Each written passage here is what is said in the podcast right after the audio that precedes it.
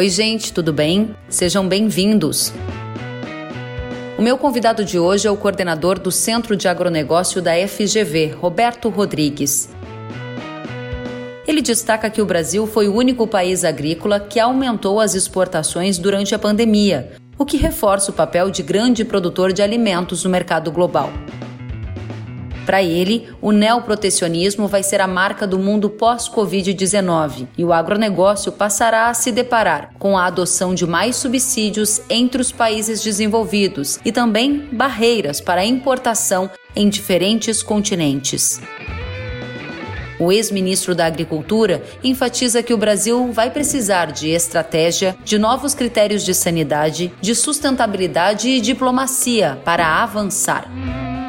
No cenário doméstico, Rodrigues acredita que o PIB agro vai crescer em 2020, mas o risco financeiro já está presente em todos os elos da cadeia e o setor precisa estar preparado e com caixa protegido para enfrentar um futuro incerto. O conteúdo desse podcast foi gravado no dia 14 de maio de 2020, em uma live transmitida via YouTube. Compartilhe o conteúdo pelas redes sociais e para outras atualizações siga arroba Kellen.severo no Instagram.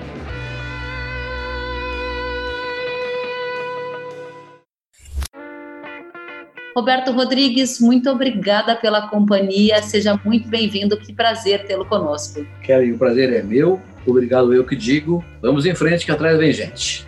E vamos mesmo. O que, que vem pela frente, hein, Roberto? Qual é a primeira sua visão do cenário atual? É mais de oportunidade ou mais de desafio? E o que você enxerga num futuro próximo? Bom, tem coisa interessantíssima acontecendo, né, Kelly? Mas vou tentar fazer um, uma coisa mais conceitual para começar a nossa conversa aqui, e que é o seguinte: no mundo inteiro, as pessoas se deram conta de que pode ficar sem comprar sapato, sem comprar joia, sem comprar eletrodoméstico, sem comprar carro, mas não pode ficar sem comprar comida. Essa pandemia mostrou isso com uma clareza brutal, que é fundamental no mundo, segurança alimentar que não é novidade. A Europa passou fome na Segunda Guerra Mundial e quando terminou a guerra, os países europeus determinaram que nunca mais passariam fome e montaram a PAC, a política comunitária, com subsídios violentos para proteger o produtor? Não, para proteger o consumidor. O produtor era o agente produtor de comida para segurança alimentar, que a maioria do povo era urbano e, portanto, a política, o voto era urbano. Então, a segurança alimentar surgiu como conceito no final da Segunda Guerra Mundial. A Europa montou um enorme processo de produção subsidiada, foi para a América do Norte, para a Ásia e o mundo inteiro entrou no protecionismo agrícola para garantir a segurança alimentar. Só que passaram 60 anos, essas coisas foram, o conceito foi derretendo, porque está tudo supermercado, a, a, comida era dada, né? Qualquer lugar que chegasse tinha comida, restaurante, bar, supermercado, feira, tinha comida. Então a questão da segurança alimentar passou a ser desimportante. A pandemia retomou o conceito. E como consequência, que é o mais curioso, a agricultura ganhou uma nova vestimenta perante a opinião pública. Mais respeito, mais admiração, mais gratidão até, porque as pessoas se deram conta de uma coisa fantástica. A agricultura não parou, parou quase tudo, no mundo inteiro. A agricultura não parou em lugar nenhum. O produtor trabalha de noite, planta, colhe, é, abastece, é, embala, leva ao supermercado.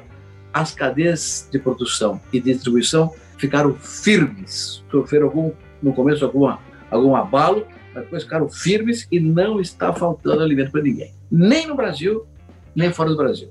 Então, eu acho que esse é um tema um, extraordinário, porque é, provavelmente ele terá dois reflexos na tua, na tua pergunta. Né? O primeiro reflexo é que países do mundo inteiro, países de todos os continentes, deverão voltar a proteger a agricultura.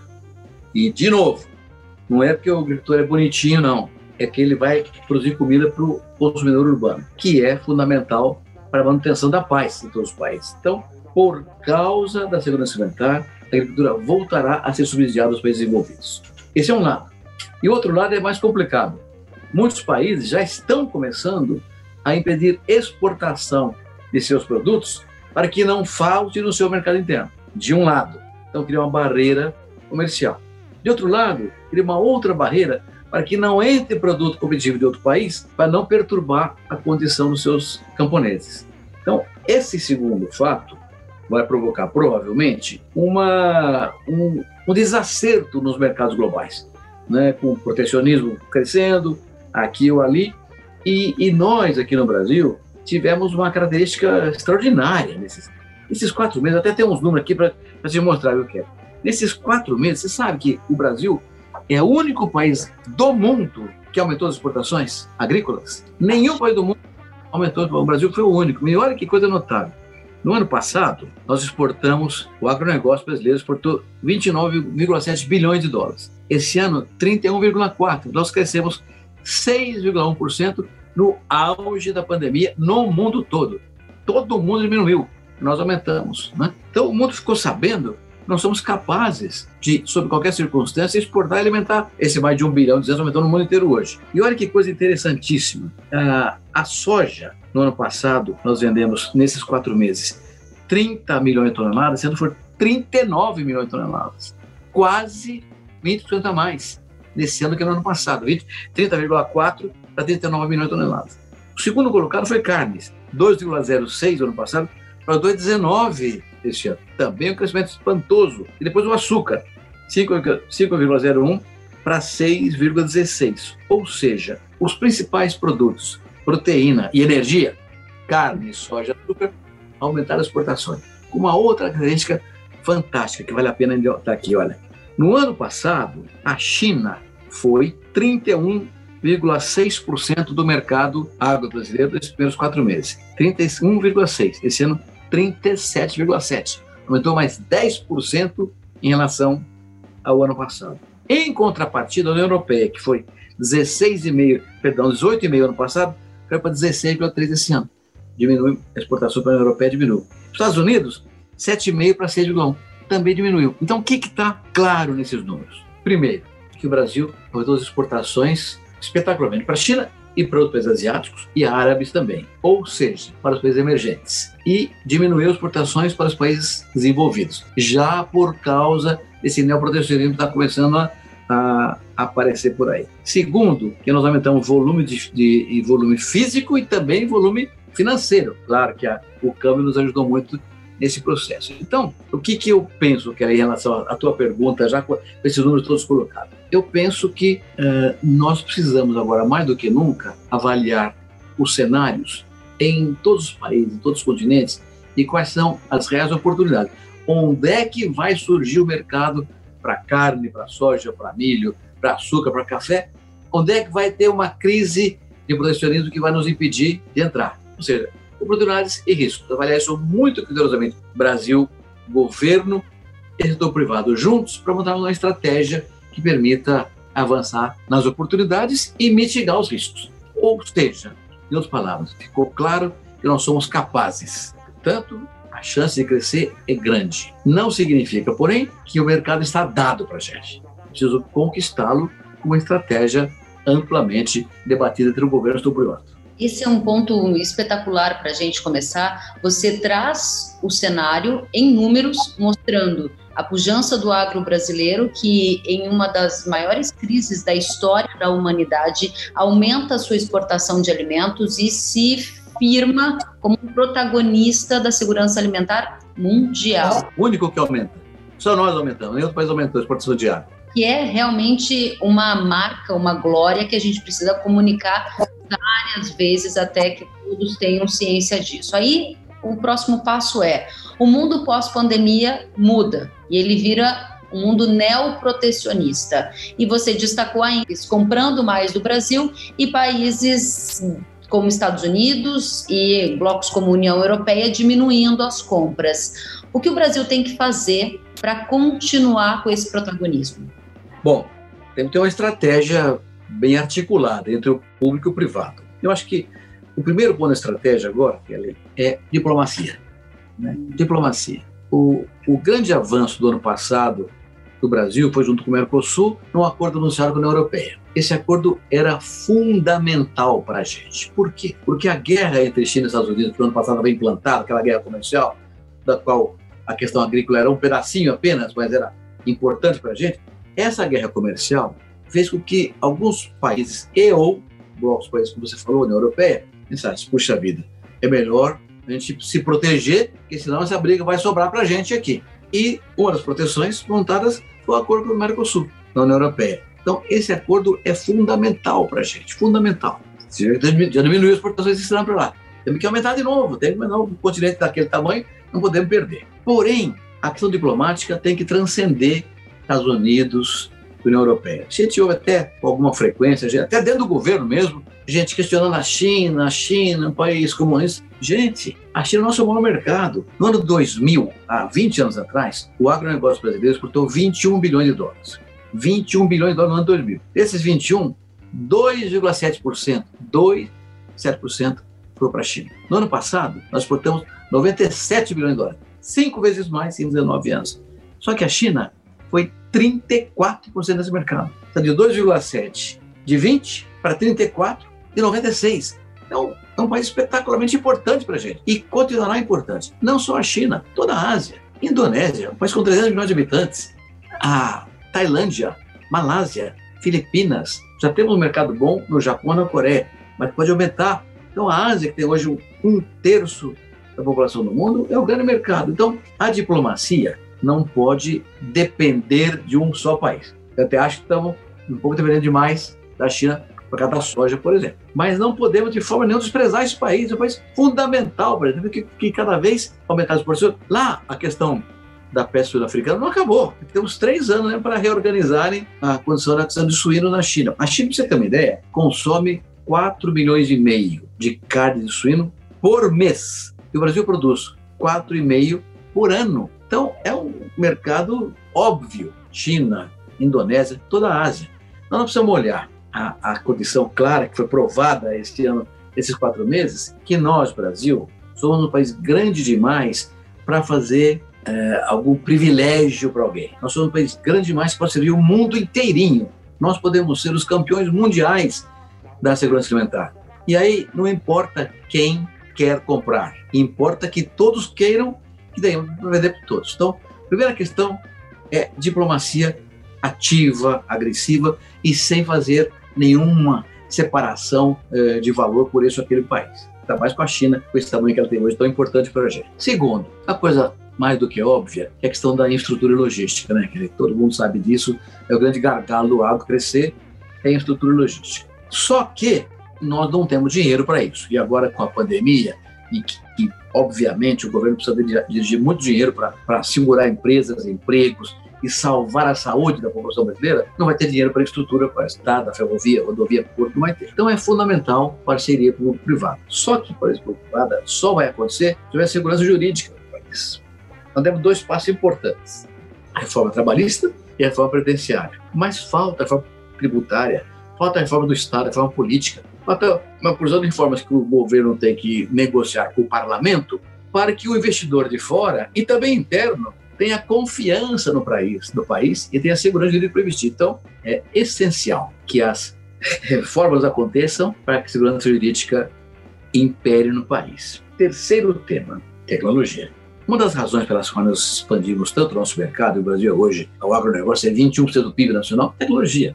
Nós tivemos uma tecnologia espetacular. Os números sobre isso são fantásticos. Olha, do Plano Collor, o Plano Collor foi em março de 15 de março de 1990, há 30 anos. Do Plano Collor até hoje, a área plantada com grãos no Brasil cresceu 71%, 71%. E a produção de grãos cresceu 335%. Ou seja, a produção cresceu cinco vezes mais do que cresceu a plantar. O que foi isso? Tecnologia, produzida por hectare, com uma característica sustentável. Nós temos hoje 64 milhões de hectares plantados com grão no Brasil.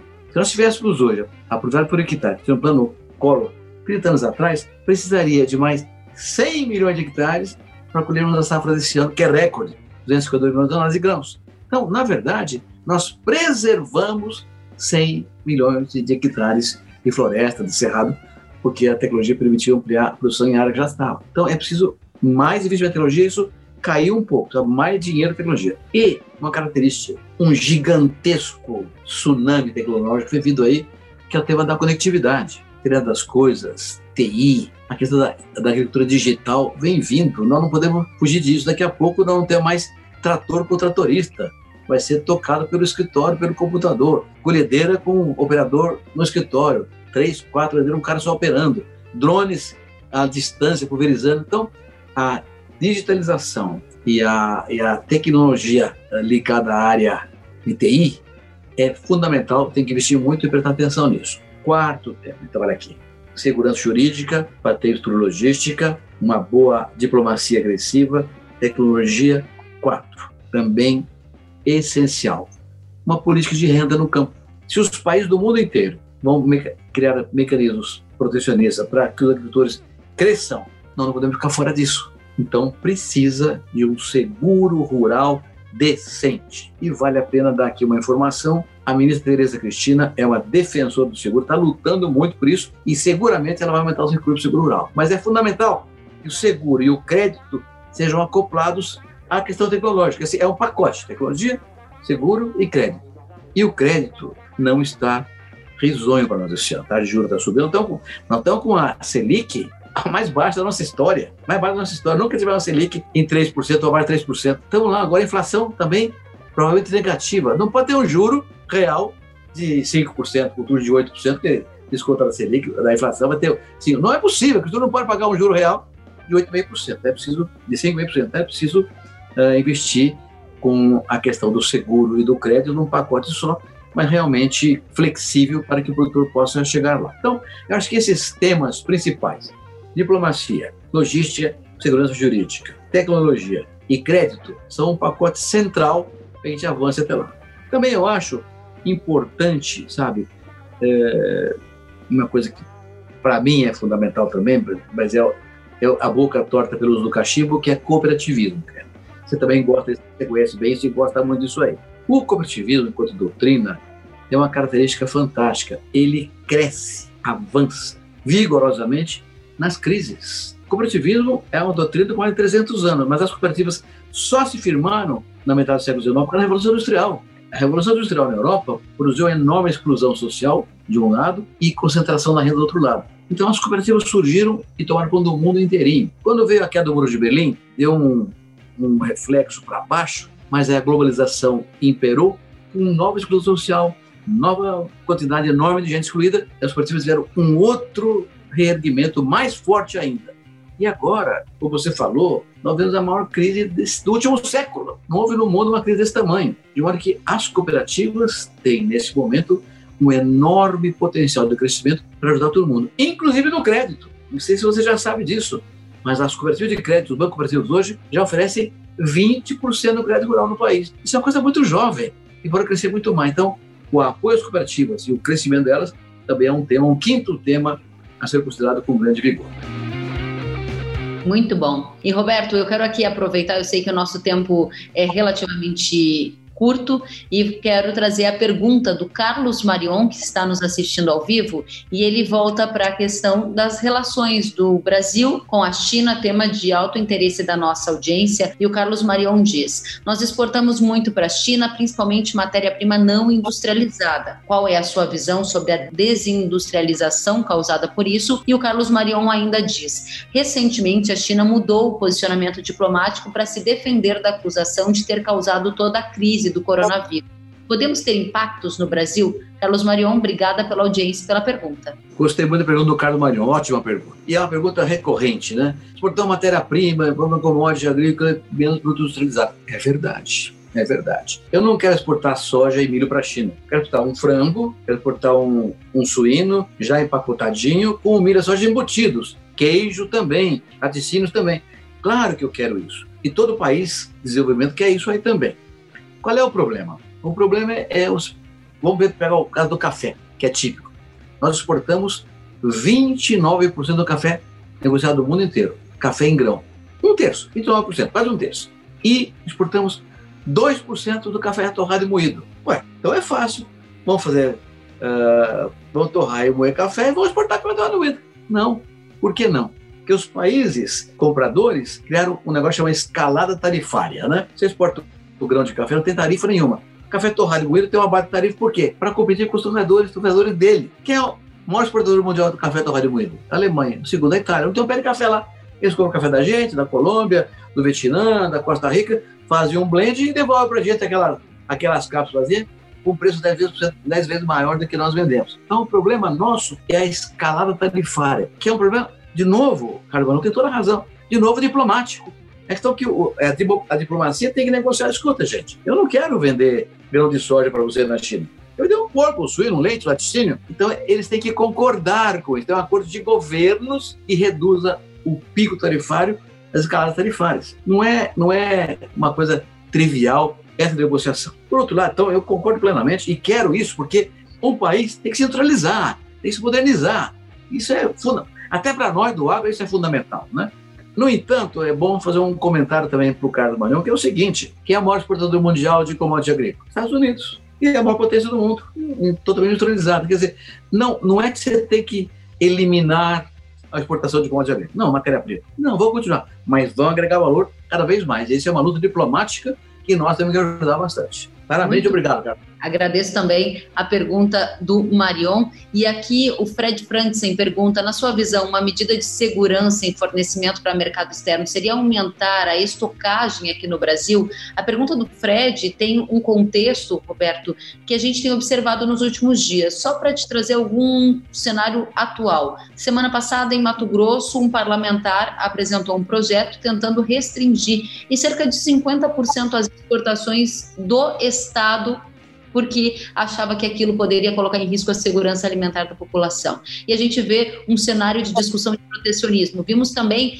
alguns produtores da cadeia de carnes preocupados com a alta do milho, já que estamos tendo protagonismo também no milho. A pergunta do Fred traz uma preocupação e inquietação também da nossa audiência. Não, a pergunta do Fred é, é muito procedente. Né? Eu, quando assumi o Ministério da Agricultura em janeiro de 2003, não tinha nada estocado, nada, não tinha milho nenhum. Né? Então aconteceu uma coisa louca. No ano anterior tinha tido muito milho, era barato milho, então todo mundo colocou muito mais frango e suíno. Quando chegou 2003, não tinha, não tinha milho. Então tinha que importar milho. Só que todo milho que tinha no mundo era transgênico, não podia, era proibido no Brasil usar transgênico em 2003. Tanto que eu fiz a lei de biossegurança para poder é, produzir transgênico no Brasil. Então nós ficamos entre a cruz e a caldeirinha. Não podia, não tinha milho para tratar de frango e porco e não tinha milho para importar. Então eu criei aquela negócio da safrinha. Primeiro, em 2003, fizemos 12 milhões de toneladas de milho, resolvemos o problema.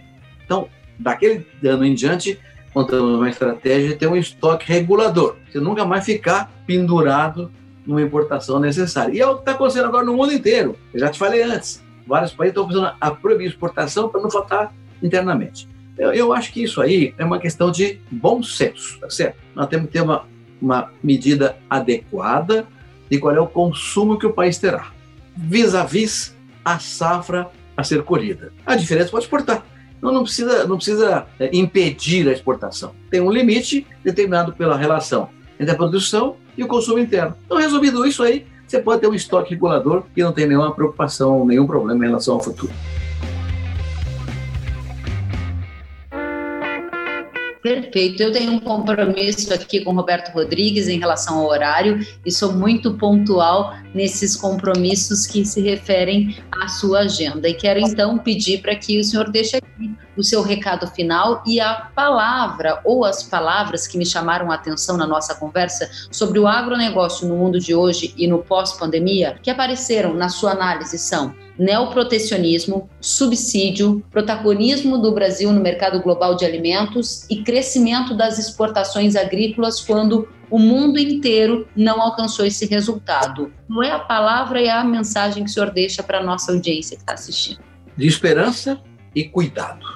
Tá? Esperança é o seguinte: o, há algumas é, instituições acadêmicas econômicas dizendo que esse ano o Brasil pode ter uma redução do PIB, por causa da pandemia, de 4% a 7%.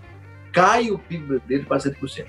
No entanto, o PIB do agronegócio crescerá 2,4% esse ano. Ou seja, mais uma vez, porque não é o primeiro ano, nem o segundo, nem o décimo, nem o vigésimo, há mais de três décadas, o saldo comercial do Brasil é dado pelo agronegócio e o PIB não vem abaixo de zero por causa do agronegócio.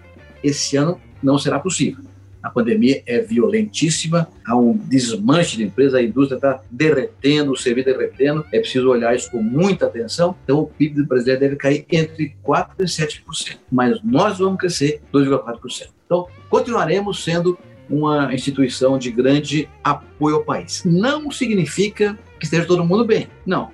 O crédito vai ficar mais caro, vai ser difícil a questão burocrática, está complicada, o, o governo está inteirinho apertado, com demanda gigantesca por qualquer lado, então não vai ser um ano fácil. Então, uh, agora vem, então, primeiro é, é otimismo, né? Nós vamos manter a posição nossa de salvação da pátria, literalmente. Problema, caixa.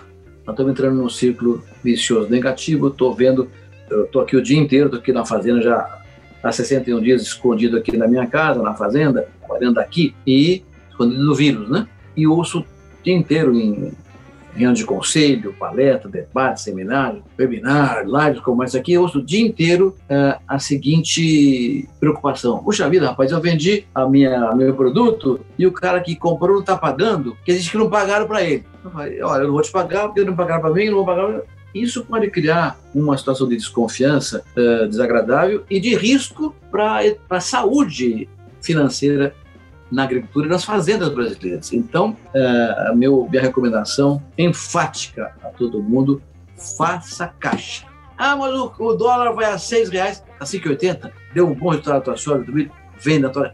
Vende. Vende que você puder vender, faz caixa, guarda o dinheiro que ninguém sabe nada. Não sabe quanto tempo vai demorar para acabar essa pandemia, não sabe se a vacina vai chegar até o fim do ano, não sabe se tem remédio, quantas pessoas serão afetadas, quanto tempo vai durar o lockdown, ninguém sabe nada. Então, a melhor coisa é proteger o caixa para gente enfrentar as vacas magras que eventualmente venham a aparecer pela frente. Então, Kelly, dois recados. Um, otimismo. Nós vamos salvar o país mais uma vez. Mas isso não significa que nós vamos nos salvar nós mesmos. Então, para isso tem que ter caixa, uma posição muito, uh, muito resguardada de proteção ao nossos, nosso patrimônio. Era Muito isso. Obrigada, Roberto Rodrigues, pelo seu tempo, pelas suas análises e informações. É sempre muito rico te ouvir. Me sinto muito privilegiada em poder compartilhar essa mensagem com a nossa audiência. Desejo para você mais saúde, mais energia para voltar a dividir conosco todas essas análises que fazem toda a diferença para o agro. Obrigada pela presença. Obrigada por você. Será sempre um prazer, viu, Kelly? Conte sempre comigo, viu? Obrigado e a todos que nos ouviram. Mais obrigado ainda. Até.